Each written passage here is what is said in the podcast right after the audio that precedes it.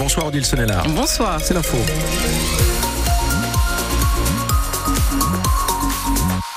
La route, je vous dis qu'on voilà, on fait le point complet juste après le journal d'Odile, complet avec la cellule de vigilance routière, la préfecture sur ces manifestations des agriculteurs qui bloquent évidemment encore beaucoup d'axes, de grands axes des autoroutes. Et puis on fait le point aussi sur des itinéraires bis parce que je sais que vous nous appelez pour avoir justement des, des petits filons pour éviter de se retrouver trop coincé trop longtemps. On fait la synthèse complète juste après votre journal Odile. D'abord la météo avec ces nuages qui restent bien présents encore ce soir. Oui, exactement. Euh, La nuit euh, sera euh, avec des nuages, les nuages qui seront présents de nouveau demain matin, euh, journée grise avec toujours quelques averses possibles. Peut-être un ciel un peu plus dégagé, plus lumineux demain après-midi. Pour les températures, ce sera comme aujourd'hui, environ 11 à 12 degrés pour les maximales, avec de fortes rafales de vent jusqu'à 75 km heure. Et on le disait dans l'actualité, c'est vrai, ils sont mobilisés dans la métropole lilloise, dans le Valenciennois, dans le Dunkerquois ou encore dans le Béthunois. L'heure est à la mobilisation donc générale pour les agriculteurs du Nord et du Pas-de-Calais. Depuis ce matin, ils multiplient les opérations de blocage avec leurs tracteurs sur les principaux axes de la région, la 1, la 2, la 26, la 25, notamment avec des conséquences sur de très nombreux autres axes comme la rocade minière ou encore la RN 41. Vous le disiez Philippe, on va évidemment faire un point très complet sur ces axes touchés juste Absolument. après le journal. Mais partout sur ces blocages, eh bien les revendications sont les mêmes alors que les agriculteurs attendent les annonces que doit faire le chef du gouvernement demain. Sur l'Ain, par exemple, des deux, environ 200 tracteurs se sont retrouvés au niveau de l'échangeur de Seclin à la sortie de l'île.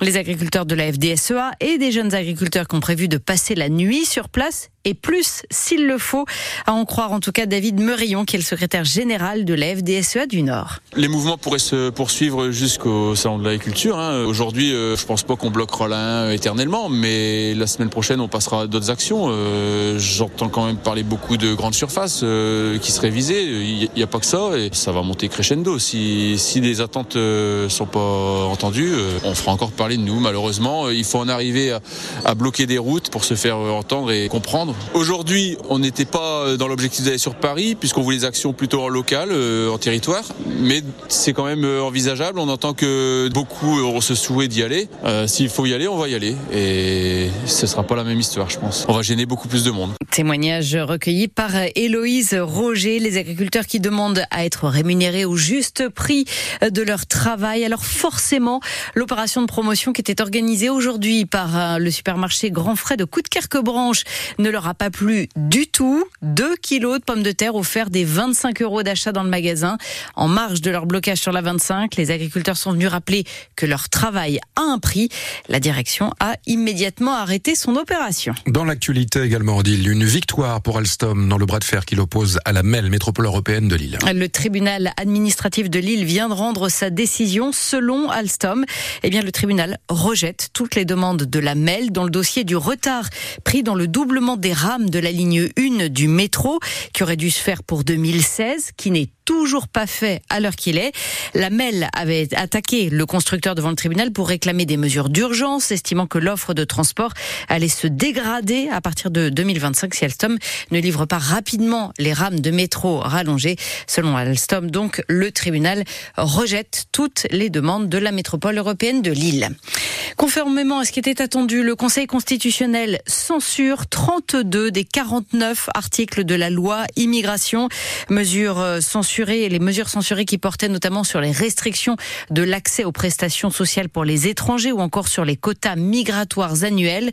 Le ministre de l'Intérieur, Gérald Darmanin, a indiqué euh, sur le réseau X prendre acte de la censure de ces articles, mais il pointe la validation de l'intégralité du texte du gouvernement, censure partielle qui entraîne d'ores et déjà de très nombreuses réactions politiques dans les deux camps, à l'image de celle de Jordan Bardella, le patron du RN, qui dénonce un coup de force des juges, à l'image, à l'autre bout de l'échiquier politique, de Mathilde Panot pour la France Insoumise qui dénonce sur X, je cite, un énorme camouflet pour Macron, Darmanin, Le Pen. L'actualité, c'est aussi bien sûr la reconnaissance d'île de l'état de catastrophe naturelle pour 153 communes du Pas-de-Calais. Ah la liste vient d'être publiée au journal officiel. Il s'agit cette fois des communes qui ont été touchées par la deuxième vague d'inondations à partir du 1er janvier. On peut citer euh, entre autres un Terouane, Blandec ou encore euh, Bourte. La liste complète de ces communes est à retrouver sur le site internet de France Bleu Nord et notre application ici. Toujours pas d'offre de reprise ferme pour les 300 salariés de Valdune, le dernier fabricant d'essieux et de roues pour train qui compte deux sites dans notre région, à Lefrancouc, dans le Dunkerquois et Trissin-Léger à côté de Valenciennes. L'un des repreneurs potentiels, l'Ukrainien Interpipe, n'a finalement pas déposé d'offre, alors que le groupe Europlasma a lui demandé une semaine supplémentaire pour étudier la possibilité de reprendre non pas un seul, mais les deux sites de Valdune dans la région. Direction en présent Boulogne-sur-Mer avec les ultimes préparatifs à Nausicaa. Et oui, puisque le Centre national de la mer va rouvrir au public dès samedi après trois semaines de fermeture annuelle. Nausicaa qui a terminé 2023 sur une fréquentation historique. 907 000 visiteurs. C'est bien plus qu'en 2018. La date d'ouverture de la grande extension. Je vous propose d'écouter sur ces bons chiffres Anne Demilly, la directrice marketing de Nausicaa. Premièrement, en fait, ce qu'on a vu, c'est que vraiment dans, le portefeuille des familles, mais en fait, le budget loisir a été protégé. La proposition qu'on fait, qui est vraiment ce côté divertissement, je passe un bon moment en famille avec mes enfants, mais en même temps, j'apprends. Donc le divertissement utile, ça, on sait que ça pèse dans la décision et ça remet en perspective la valeur du billet. Après, il y a vraiment un deuxième point qu'on voit depuis plusieurs années, qui est né pendant le Covid et qui a vraiment explosé cette année, c'est la destination Côte d'Opale. Nausicaa est un incontournable de cette destination, donc en fait, c'est vraiment gagnant-gagnant. Notre quatrième provenance géographique, c'est la région Auvergne-Rhône-Alpes, avec 43 000 visiteurs en 2023. Ça peut paraître contre-intuitif, en tout cas c'est très nouveau. On a ce flux sud-nord qui vient maintenant euh, peut-être chercher un peu de fraîcheur chez nous euh, sur la côte d'Opale. Et ça c'est vraiment au bénéfice bien sûr de notre fréquentation, mais aussi des retombées sur le territoire. Parce qu'un visiteur qui vient de loin reste plus longtemps, dépense plus.